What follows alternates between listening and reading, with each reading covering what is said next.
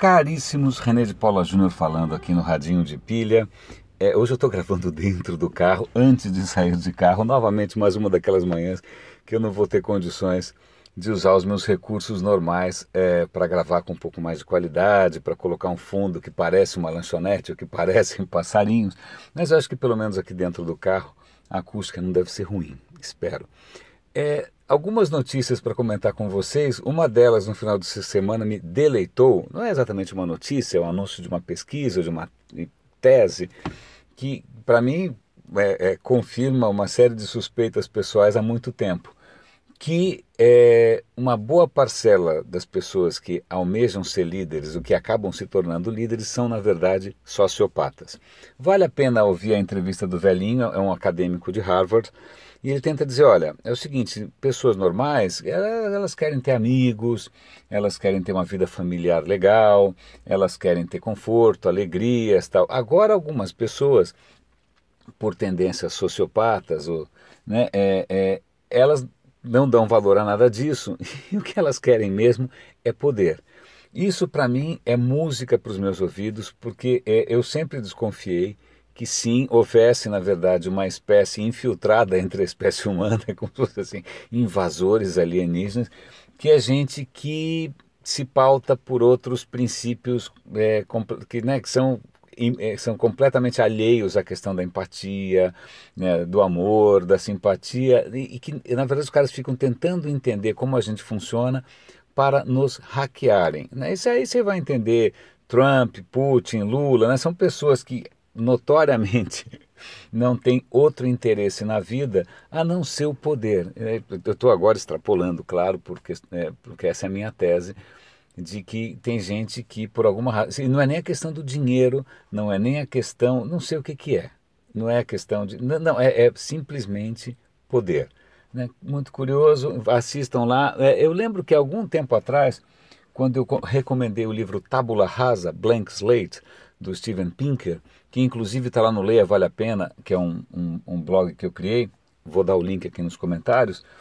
No Tabula Rasa ele sugere alguma coisa parecida, que não seria impossível imaginar né, que existe um tipo de perfil genético, inclusive, que é minoritário, que é pequenininho dentro da população humana e que realmente funcionaria como se fosse um parasita é, enganando a gente sistematicamente. Eu, olha, esquece luta de classes, esquece pecado, esquece. Para mim, na verdade, a história da humanidade se resume né, aos trouxas versus os, os, malandros. Bom, nossa, agora eu viajei muito, deixa eu voltar um pouco aqui ao foco.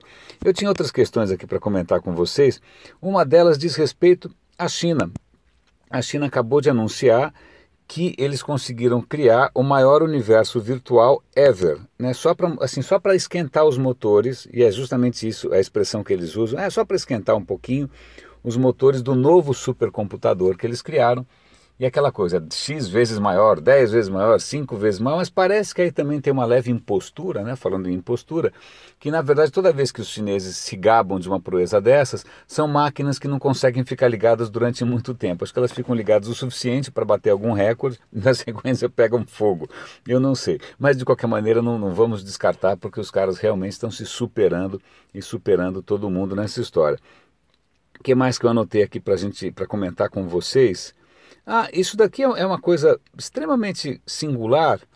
É, eu não sou um cara de biológicas, eu fiz exatas e sempre gostei de humanas, então biológicas para mim sempre foi um território é, obscuro.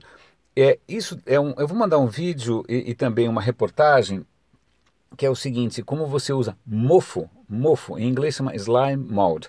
Na verdade é um tipo específico de mofo que tem um belíssimo nome, eu vou achar aqui, tem um nome engraçado obviamente um nome em latim e tal, Physarum polycephalum, com um monte de pH no meio Y, o Physarum polycephalum é um tipo de mofo. Você sabe como é que o mofo faz? O mofo simplesmente se, se espalha, certo? Certo. É, tem dois tipos de mofo, aparentemente, eu não sabia. Um em que, na verdade, eles são originalmente células isoladas. Essa célula, ela pode, em algumas circunstâncias de escassez, elas podem se juntar a outras células e tem dois caminhos. Ou elas mantêm a independência como células né, e continuam sendo uma colônia de células, ou então elas se fundem numa maçaroca ah, onde existem vários núcleos. Bom, eu, eu, não entendi muito bem, tá? Mas qual é a graça desse, desse mofo? É, é que você ele resolve problemas. De que maneira que o mofo resolve problemas se ele não tem neurônios? Essa é a grande questão. Se você colocar, por exemplo, uma prancha, colocar alimento onde seriam, por exemplo, cidades, né? e deixar o mofo se espalhar, e tem um vídeo ali muito impressionante mostrando isso. Eles pegam o mapa da Espanha, colocam comidinha ali onde seriam as, as grandes cidades e deixam o mofo se espalhar. O vizinho acabou de ligar o carro. É, o que acaba acontecendo é que o mofo vai se espalhando, mas ele começa a criar as rotas mais otimizadas para aproveitar aquele alimento. Isso é um problema computacional razoável, não é pouca coisa. Né? Não é pouca coisa. E o mofo consegue não só criar esse tipo de rota, como essas rotas praticamente coincidem com as estradas que os engenheiros criaram ao longo do tempo. Fizeram uma simulação parecida com a cidade de Tóquio e o Mofo praticamente reconstruiu a rede de metrô de Tóquio. Então tem pesquisador aí tentando resolver problemas de logística, de urbanística, vendo como o Mofo resolveria. O que é mais interessante, de novo, o mofo não, tem, não deveria ter memória, mas tem, não deveria pensar, mas de alguma maneira resolve problemas extremamente interessante. E aí, meio que só para a gente encerrar hoje, duas notícias. A primeira, eu não sei se você era fã do Snowden, eu acho o Snowden um absoluto impostor. É, o Putin da Rússia agora está banindo qualquer tipo de VPN ou de redes privadas criptografadas e também vai cair de pau em qualquer plataforma segura de comunicação. Então, sabe aquela coisa de você ter né, privacidade? Na Rússia, já era. Putin mostrando as garras.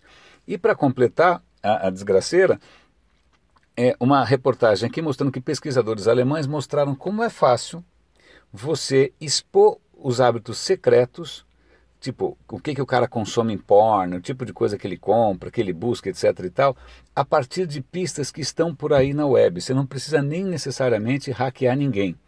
Né? O, o, o, o que eles estão usando são dados que são praticamente públicos ou que são comercialmente disponíveis, né? que tem sempre essa promessa de serem anonimizados, mas que na prática, quando você vai ver, não são, são anonimizados? Talvez, mas se você juntar Lé com CRE, A com B, B com C, você consegue ir conectando os pontos até que fique absolutamente claro que o personagem é, e nesse caso acho que eles, eles conseguiram. É, descobrir os hábitos de um juiz, de um político, de umas três figuras dessas que deveriam ser impolutas, né? exceto no Brasil, claro. Mas é lógico, eles apagaram tudo, ficaram horrorizados, mas só para demonstrar, e isso aqui fica para vários amigos meus e conhecidos meus que trabalham com essa história de dados, dados anonimizados tal, que a lenda do anonimizado é talvez não passe disso é lenda. Né? Isso sempre vai servir, sempre vai ser possível você rastrear e expor é, um indivíduo a partir das pistas que ele inocentemente está deixando por aí. Caríssimos, é, espero que essa gravação é, é improvisada tenha ficado razoável. O que, que a gente não faz para manter o radinho rodando? Certo? Grande abraço, é, até amanhã e uma boa segunda-feira para todos nós.